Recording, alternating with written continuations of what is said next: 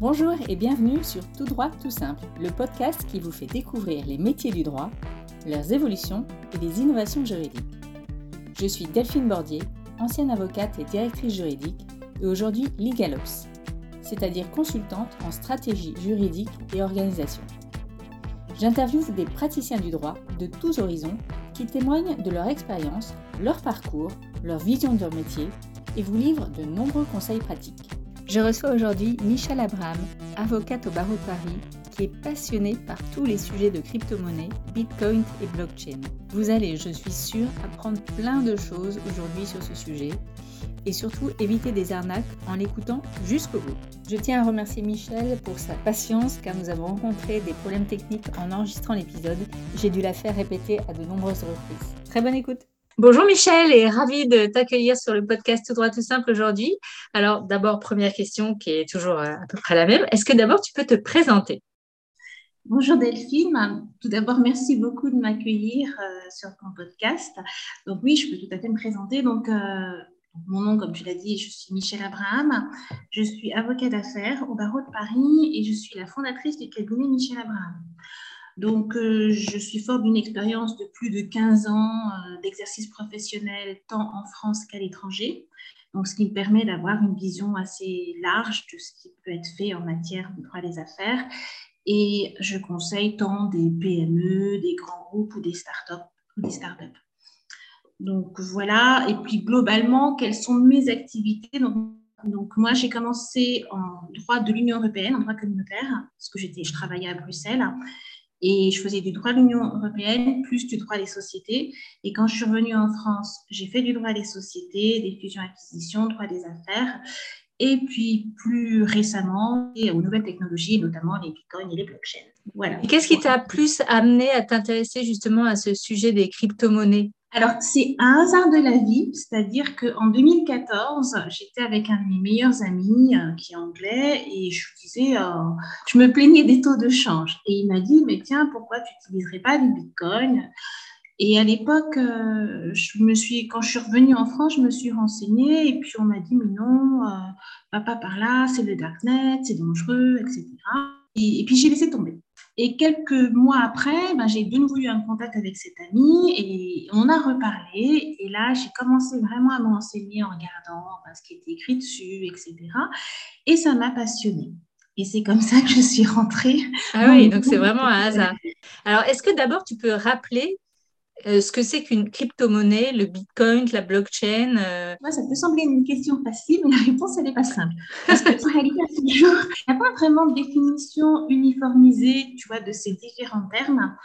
Euh, mais donc, je vais quand même te les définir de la manière suivante. C'est-à-dire que Bitcoin, de manière générale, on l'appelle crypto-monnaie, également appelée cybermonnaie, monnaie virtuelle, monnaie numérique.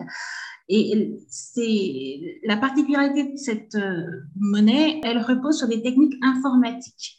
Et notamment, et moi je pense que pour vraiment comprendre Bitcoin, il faut aller aux sources. Et moi je vais toujours aux sources pour comprendre quelque chose, et notamment les sources, c'est le livre blanc du créateur de Bitcoin, qui est Satoshi Nakamoto. En réalité, Satoshi Nakamoto, c'est pas son vrai, on ne sait pas qui c'est. Ça peut être, moi personnellement, je pense que c'est un groupe de personnes, mais ce, en tout cas, c'est lui qui a créé Bitcoin. Et il a créé Bitcoin par l'envoi d'un livre blanc sur euh, une liste euh, de diffusion euh, de cryptographes, c'est-à-dire donc les, gens qui sont super spécialisés en matière de, de chiffrement, etc. Et il a annoncé, voilà, j'ai créé un nouveau système de paiement électronique entièrement pair à pair et sans intermédiaire de confiance. Donc, si je devais définir Bitcoin, eh ben, je reviendrai à cette définition. Allez regarder la traduction du livre blanc de Satoshi Nakamoto, qu'on peut trouver en français sur Internet ou en anglais, hein, s'il si, parle anglais. C'est pas très long, c'est juste huit pages, mais qui, à mon sens, ont révolutionné le monde.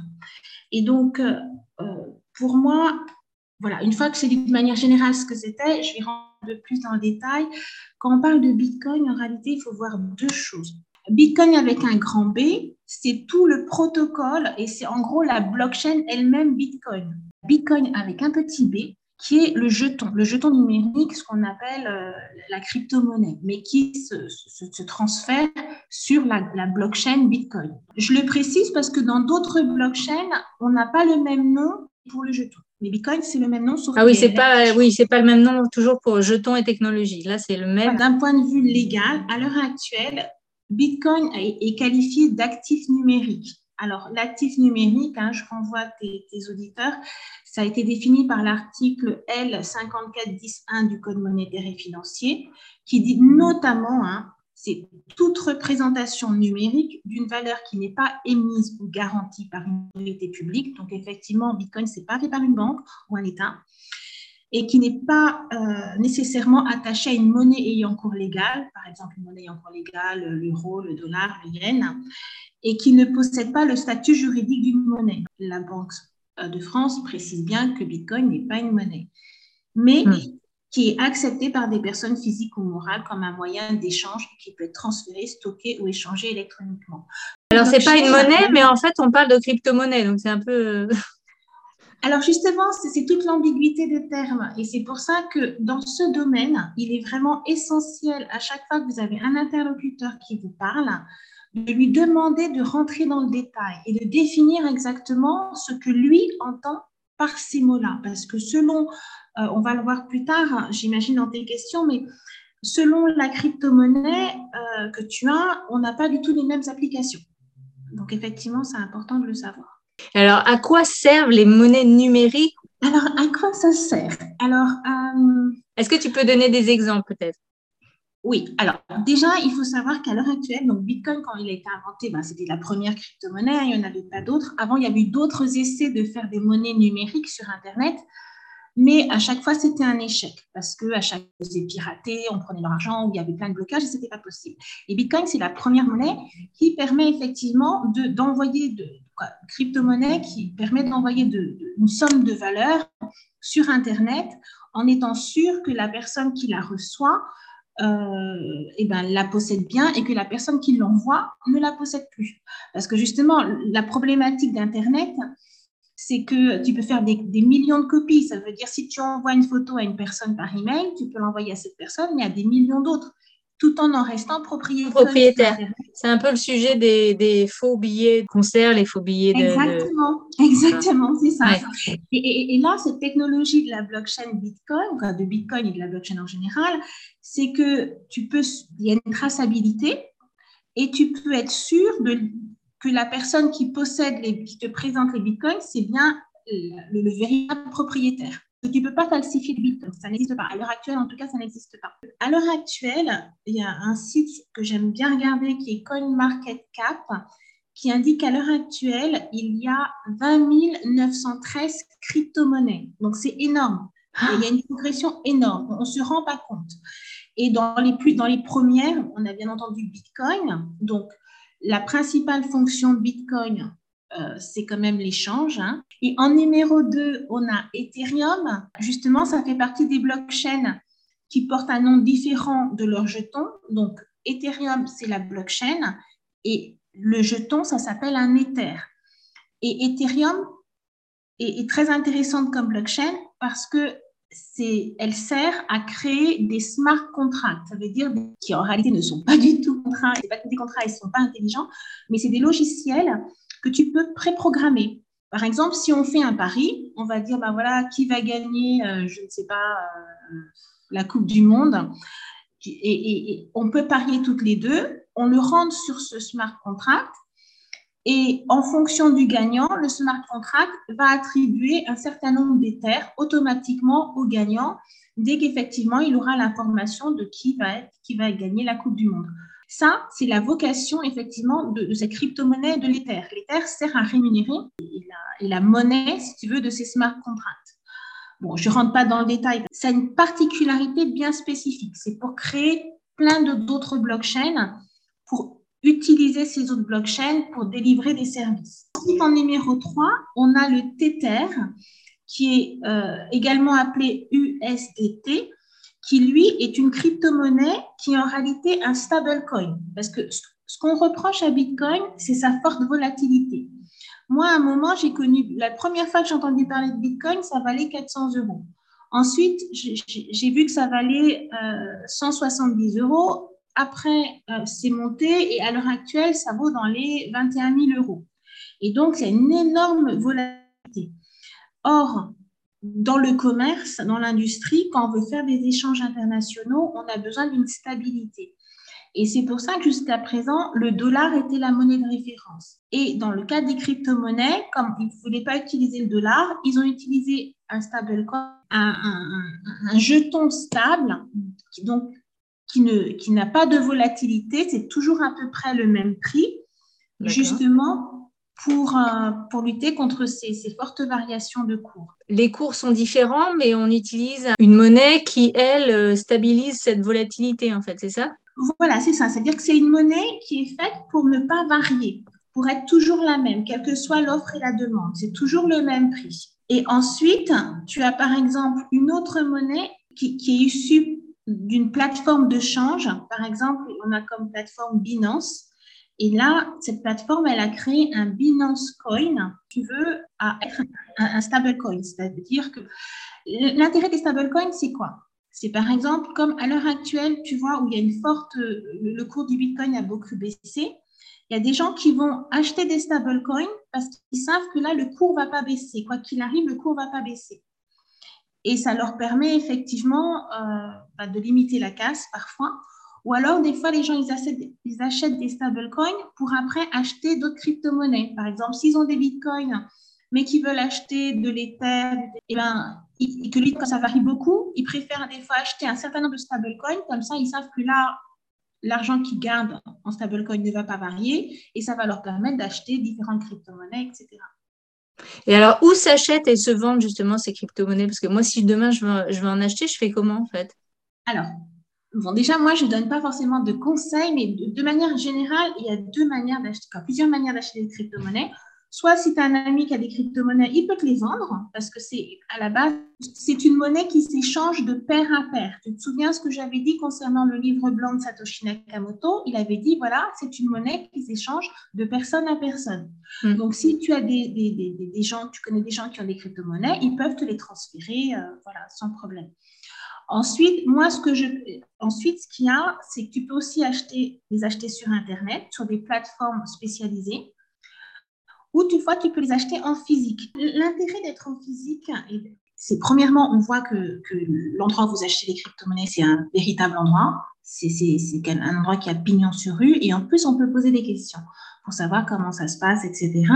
Parce que lorsque l'on passe par des plateformes en ligne, eh ben, tout est numérisé, on n'a pas d'interlocuteur. Et c'est que si à un moment, il y a une, une réelle difficulté, par exemple, pour les personnes pour récupérer leur crypto-monnaie ou pour transformer leur crypto-monnaie en euros, par exemple, et que ça bloque, et bien là, quand on n'a pas d'interlocuteur direct, c'est compliqué.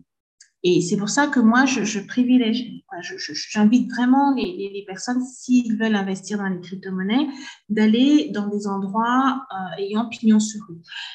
Et, et, aussi des endroits qui sont, parce que maintenant, pour avoir cette activité de, de plateforme de marché de crypto-monnaies, c'est une activité réglementée donc réglementé par euh, l'AMF. Il faut s'enregistrer auprès de l'AMF. Donc, systématiquement, j'invite toutes les personnes à vérifier auprès de l'AMF, sur le site de l'AMF, sur la liste blanche, euh, si ces, entreprises euh, sont bien répertoriées. Si elles ne sont pas, je déconseille vivement de contracter avec ces personnes alors, comment, comment on explique aujourd'hui la popularité des bitcoins et des crypto-monnaies et alors aussi leur euh, effondrement ponctuel? Parce qu'il y a quelques mois, quelques mois, on a parlé de bulles qui éclataient, enfin quelques semaines même. Oui, tout à fait. Alors, ce qu'il faut savoir, c'est que le nombre d'utilisateurs d'Internet à l'heure actuelle est près de 2 milliards, ce qui est énorme. Et euh, ce qui fait que tout ce qui est facilité par Internet est privilégié par les personnes. Or, les crypto-monnaies sont une monnaie du numérique. Et c'est aussi pour ça que ça intéresse beaucoup les personnes. Après, effectivement, il y a un effet spéculatif. C'est ça la popularité de Bitcoin. Et on voit que à l'heure actuelle, Bitcoin est populaire quand il est haut, c'est-à-dire quand la valeur est très élevée. À un moment, c'était près de 50 000 euros. Oui, tout le monde en parlait, etc., à la télévision. Et dès que ça baisse, effectivement, on considère que ce n'est pas un bon investissement, que ça ne va pas, ça pose des problèmes. Donc, il y a un peu un effet de, mode, c'est ça? Exactement. Et, ce qu'il faut voir, c'est que par rapport à l'effondrement, c'est-à-dire quand Bitcoin baisse, toutes les autres crypto-monnaies vont baisser en général, systématiquement. Quand Bitcoin augmente, toutes les autres crypto-monnaies vont augmenter. C'est un effet mécanique, c'est-à-dire que quand Bitcoin augmente, il y a un certain nombre de personnes qui n'ont pas assez d'argent pour acheter Bitcoin, donc elles vont acheter d'autres crypto-monnaies. Donc, ce qui fait que ça va faire élever effectivement le taux des autres crypto-monnaies. Et quand ça baisse, pareil.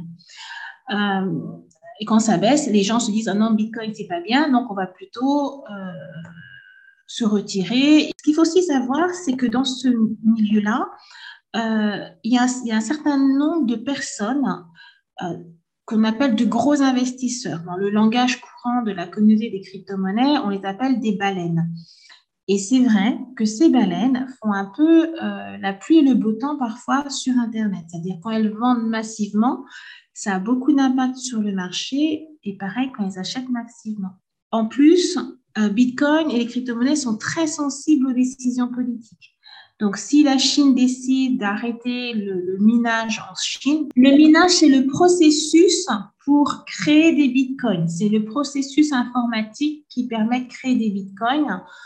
Et, euh, donc, c'est des ordinateurs spécialisés qui sont, qui sont créés en Chine et euh, si par exemple la Chine décide du jour au lendemain qu'on n'a plus le droit de créer des, ces ordinateurs, et eh ben ça sera, ça posera énormément de problèmes. Hmm. Et donc ça risque de faire chuter. Pareil, à chaque fois que la Russie décide de bannir les crypto-monnaies, ça a des impacts.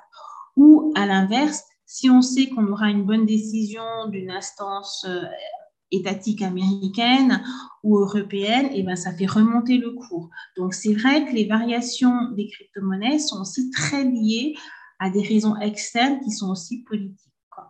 D'accord. Et toi, en tant qu'avocate, alors sans révéler tes dossiers qui sont confidentiels, bien sûr, mais quel genre de dossier tu traites? Alors, moi, à la base, moi, je suis avocat d'affaires, droit des sociétés. Donc, c'est vrai que je traite beaucoup de tout ce qui est droit des sociétés, fusion-acquisition. Je travaille aussi avec, autant avec des startups que je conseille ou des grands groupes. Et, c'est vrai que pour moi, je trouve que c'est un avantage parce qu'à chaque fois, ce sont des univers différents, mais ça me permet de faire le lien entre les startups qui n'ont pas du tout idée de comment ça se passe dans les grands groupes et les grands groupes qui ont des process plus rigides et plus difficilement assimilables par des fois. Et donc, c'est vrai que j'aime bien jouer ce rôle de, de, pont ou d'intermédiaire euh, dans ce cadre-là.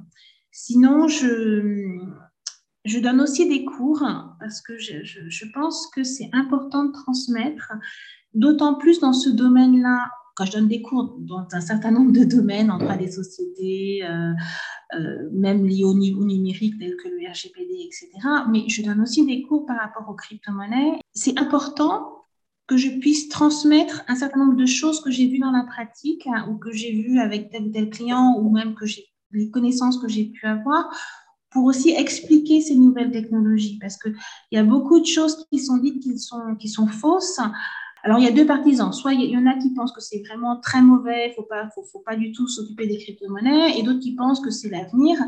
Mais moi, j'essaie de montrer aux gens que, ben, comme dans toute technologie, il y a des bons aspects, mais des moins bons aspects. Et des, bons aspects. Et d'après toi, quels sont les dangers des réseaux sociaux et de l'influence euh, lorsqu'on investit dans les crypto-monnaies, justement? On en a parlé un peu tout à l'heure, mais euh, les réseaux sociaux notamment. Alors, Déjà, les réseaux sociaux, euh, ben, comme je l'ai dit, la particularité des crypto-monnaies, c'est qu'elles sont une création d'Internet. Et là, effectivement, il y a un problème parce que ce n'est pas du tout régulé. C'est-à-dire qu'il y a des gens qui vont être payés pour euh, vanter les avantages d'une nouvelle crypto-monnaie. Bon, ça, a priori, il n'y a rien de mal, mais il faut que la personne puisse le dire. Or, souvent, la personne, elle ne dit pas du tout qu'elle a été payée. Elle ne dit pas du tout que qu'elle que, a un bénéfice à promouvoir cette crypto-monnaie. J'avais écrit un, article qu'on peut retrouver sur le site bitcoin.fr sur le fait que la direction générale de la consommation, pardon, de la concurrence et de la consommation et de la répression des fraudes, donc la DGCCRF, avait euh, condamné Nabila parce qu'elle avait fait la promotion euh, des crypto-monnaies sur Internet, sur Snapchat. Et donc, elle avait été condamnée, elle avait eu une amende transactionnelle, c'était suite à des transactions. Ce qu'on reprochait à Nabila, c'est qu'effectivement, elle n'avait pas dit qu'elle était rémunérée pour ça, quoi. Et ça, le problème, c'est qu'il y en a beaucoup. Il y en a beaucoup. Donc, il faut faire très attention. Euh, dans le domaine des crypto-monnaies, dans le domaine de la communauté des, gens des crypto-monnaies, souvent ils disent que euh, il y a beaucoup de ce qu'ils appellent scam, ça veut dire des, arnaques, et, et, que en gros, quand on investit dans des crypto-monnaies, il faut être prêt à perdre l'argent qu'on a investi. D'où le fait que on dit souvent de n'investir que ce qu'on est prêt à. Voilà, c'est ça. Hmm. Il faut, faut, c'est quand même euh, c'est quand même un jeu dangereux quoi. Enfin, c'est bah, pour ça que justement je, je, recommande de passer par des structures qui ont pignon sur rue, qui sont répertoriées par l'AMF, justement pour éviter ben, tous ces aléas et, un certain nombre d'escroqueries. Parce qu'au moins si l'entreprise est, est, est, répertoriée par l'AMF, eh ben, on est sûr que euh, s'il y a un problème, on peut toujours aller voir l'AMF en indiquant que ben voilà, cette société n'a pas respecté la réglementation, etc. D'accord. Et, comme je parle de l'AMF, je voulais juste aussi indiquer que l'AMF, elle a créé une liste blanche, mais elle a aussi créé une liste noire. C'est-à-dire qu'il y a tout un certain nombre de sites qui sont répertoriés sur le, site de l'AMF comme étant des sites dangereux. Donc, c'est important que quand on, on veut acheter des crypto-monnaies, qu'on se renseigne et qu'on aille sur ce site. Voilà. Ah oui, bah je le mettrai en, description alors. Alors justement, en parlant de ça, quelles sont les arnaques les plus répandues? Une des, arnaques les plus répandues, c'est que c'est la criminalité organisée qui va vous faire croire qu'elle vous vend des crypto-monnaies alors que ce n'est pas vrai.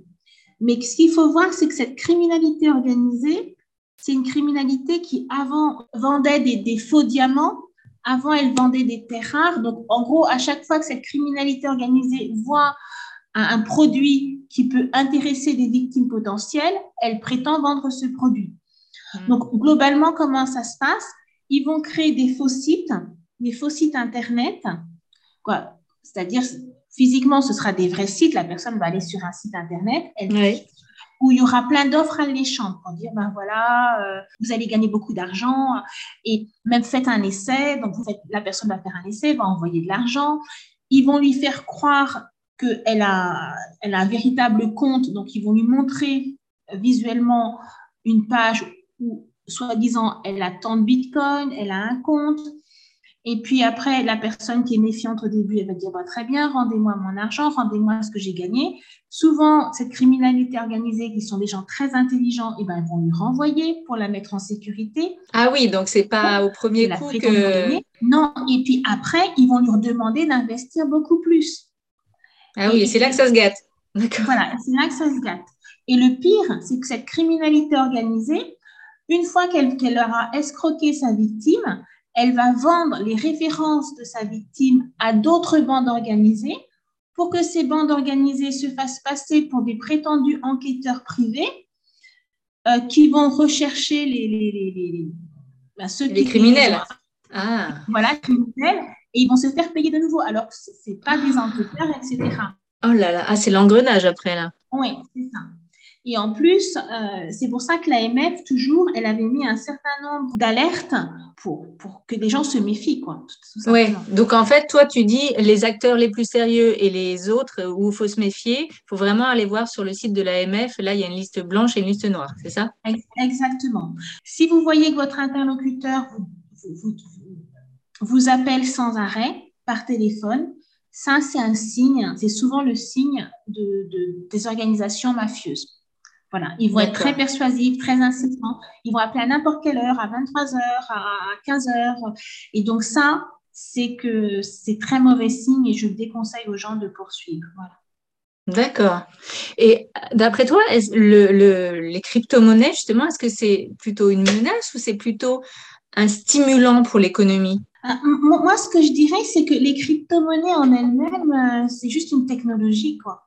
En réalité, tout dépend ce que les l'être humain en fait. Par exemple, bon, là, on vient de citer l'exemple effectivement des, criminels qui l'utilisent. C'est pareil pour les rançongiciels. Hein. Les rançongiciels, c'est mm. des cyberpirates, peuvent être en Chine et se faire payer en crypto-monnaie alors que leur victime est en France. Donc ça, effectivement, c'est très négatif. Mais à côté de ça, il y a plein d'utilisations de crypto-monnaies qui sont faites pour le bien de l'humanité et le bien des personnes. Par exemple, je vais donner un cas qui est peu connu, mais pourtant qui devrait être connu, c'est que l'UNICEF. L'UNICEF, c'est quoi? C'est une organisation des Nations Unies internationale, donc, qui œuvre pour la protection et l'éducation et la préservation des droits des enfants dans le monde. Eh ben, L'UNICEF, en 2019, a créé un fonds qu'elle a appelé le Crypto Fund et qui est un véhicule financier qui permet à l'UNICEF de recevoir, de détenir et de débourser des crypto-monnaies. Et donc, pourquoi ils ont utilisé des crypto-monnaies? Parce que ça permet la transparence, c'est-à-dire que n'importe qui se connecte sur la blockchain et on peut voir, ben voilà, il y a tant de cryptos qui ont été donnés à l'UNICEF. Par exemple, sur le site, quand j'avais regardé, il y avait un bitcoin, sachant qu'un bitcoin, ça vaut plus de 20 000 euros, et il y avait 15 euh, éthers, je crois, ou peut-être maintenant c'est un peu plus. Mais donc, on voit clairement l'argent qui a été reçu et ensuite à quoi il sert. Et cet argent, le fait que ce soit en crypto-monnaie, ça permet d'éviter les taux de change. L'idée, c'est la traçabilité, mais du donneur jusqu'à la personne qui va en bénéficier. Et donc là, euh, un certain nombre de sociétés, de start-up ont été sélectionnées par l'UNICEF et elles ont reçu des crypto-monnaies afin de pouvoir œuvrer sur des, projets qui, à terme, vont être bénéfiques pour les enfants du monde entier. Mais concrètement, comment ils les utilisent, les crypto-monnaies? Une fois qu'elles les ont reçues, comment elles font pour les utiliser? Une fois que la start-up les a reçues, il y a plusieurs manières de les utiliser. Soit effectivement, elle a besoin d'acheter des compétences, etc. Et donc, soit elle les transforme, elle, en, monnaie et en cours légal local, par exemple, ou en euros ou en dollars, pour s'acheter concrètement dans les magasins. Dans, D'accord. Ou soit, elle peut aussi payer aussi un certain nombre de personnes. Par exemple, euh, je dis n'importe quoi. Hein. Si par exemple la startup elle est au Mexique et qu'elle a besoin de compétences de quelqu'un qui est aux Philippines, la personne aux Philippines va peut-être... Elle sera peut-être intéressée par être payée en crypto-monnaie, c'est ça? Voilà, c'est ça. Hum, hum. Donc, mais en tout cas, il y a une traçabilité et puis aussi, il y a une réduction des coûts. Parce qu'effectivement, quand on fait un transfert international, ça peut coûter très cher. Et en crypto-monnaie, ça dure, ça met que quelques minutes à quelques secondes. Et, les coûts sont en général moins élevés. Voilà. Donc, c'est pour ça aussi qu'ils utilisent euh, ce fonds. Et c'est un fonds qui fonctionne, hein, puisque régulièrement, il y a des sociétés qui sont sélectionnées. Et, euh, ma dernière question, euh, Michel, ce serait, enfin une des dernières, les crypto-monnaies, pour toi, est-ce que c'est une monnaie d'avenir du coup? En, réalité, effectivement, à l'heure actuelle, ça n'a pas toutes les particularités de la monnaie. Donc, on va l'appeler crypto-monnaie, hein, on va le garder. Je pense que oui. Parce que là, on a vu une accélération effectivement ben, du numérique et maintenant, les, banques centrales sont elles-mêmes en train de travailler sur des crypto-monnaies qui sont des crypto-monnaies de banque centrale. Plus, il y a certains États maintenant qui, euh, ben, reconnaissent Bitcoin comme une monnaie, pour eux, qui considèrent comme une monnaie légale. Et quelque part, on voit que c'est aussi une manière pour un certain nombre d'États de regagner de la souveraineté, notamment par la, suprématie du dollar américain. Parce qu'effectivement, euh, beaucoup de, de, de, sociétés ou d'États utilisent le dollar américain, mais à partir du moment où vous utilisez le dollar américain, vous êtes soumis aussi à la réglementation américaine. Or, mmh. pour éviter ça, un certain nombre de personnes se tournent de plus en plus vers les crypto-monnaies.